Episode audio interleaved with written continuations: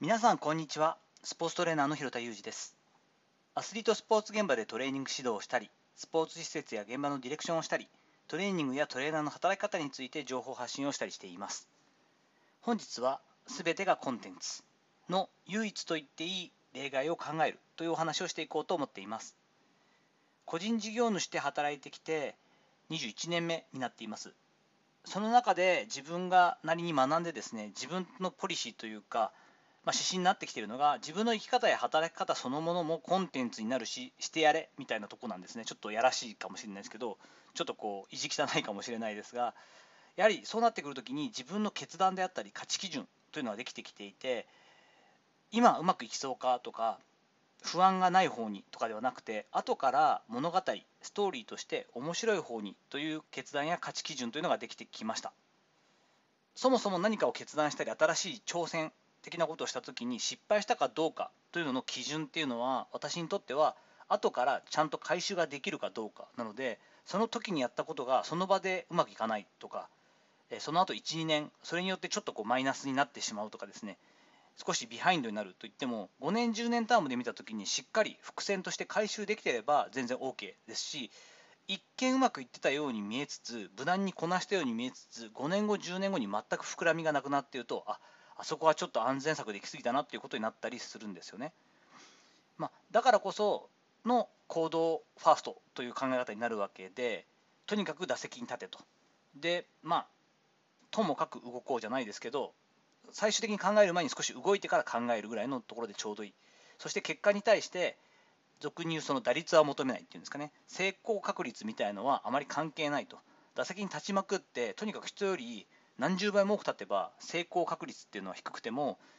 実際に結果が出るものは出てくるのでそうすれば人っていうのはねあの野球と違って打率を見るわけじゃないのでどれぐらいのチャレンジに対してどれぐらい結果が出てるかっていうのは知らないのでそんなの関係ないからどんどん打席に立とうぜということになるんですね。それがちゃんと回収できるかもしれないと考えているのできちんとその都度新しい挑戦であったり自分なりのトライ決断をした時にはその考えをまとめてその体験をですね時系列でまとめる癖がついています。何かに使えないかなっていうちょっとこうね、えー、心があるんですけれども、まあ、そんな感じで自分自身をコンテンツとして捉えている部分があります。これはもう今20年働いてくるともう自然に身についているものなんですがちょっと最近のその事件というか世の中のあの話題になったことを聞いてというか見てあちょっとやっぱり唯一の例外があるなとそれは家族だよねとしかも自分の子供たちに関してはもちろんあの、ね、昨日とかも次女の三者面談に行きましたとか言ってるんで、まあ、それは言ったんで嘘じゃないしそれをまあ隠す必要はないとは思うんですけれどもあまり赤裸々に本名であったりこういうことを考えてこういうけ喧嘩をしてこういうふうな考え方をしていてっていうことを言うのはちょっと違うなと思ったんですね。毎日母さんで有名で私も大好きな高知県出身のですね私の地元高知の、えー、出身のサイバー理恵子さんですが現在その娘さんのね鴨志田ひよさん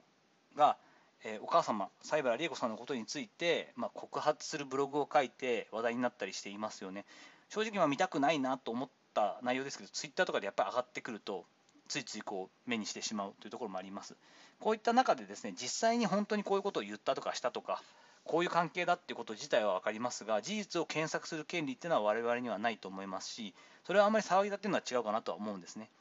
ただあのコンテンツ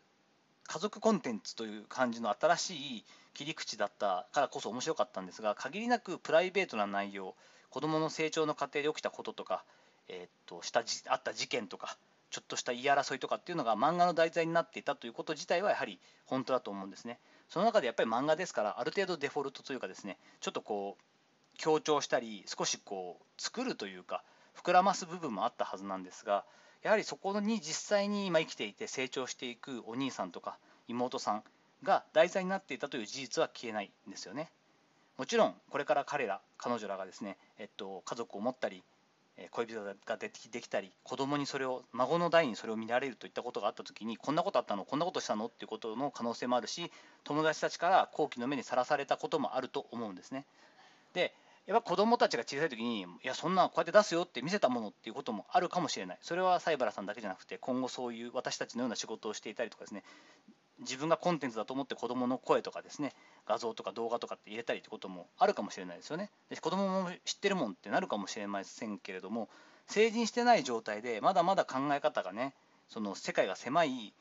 小さい小学生とか中学生ぐらいの子供にですね許可を得る得ないっていうのは、ま、問題としてそのその当時に正しい判断をするのは難しいですよね。そして彼女たちとか彼らたちその子供の立場の子たちが実際にあれ嫌なんだけどってなった時に、えっと、気づく時っていうのはもうもはやこう表に出てしまっていたりやはり SNS だったりとかってなると消えませんからやっぱり不可能だと考えるとできる限りそこの部分のプライバシーだったり、えー、と細かいところっていうのはやっぱこう全て晒していいかというとそうではないんですよね。その辺は SNS がこう発展途上にまだまだある中で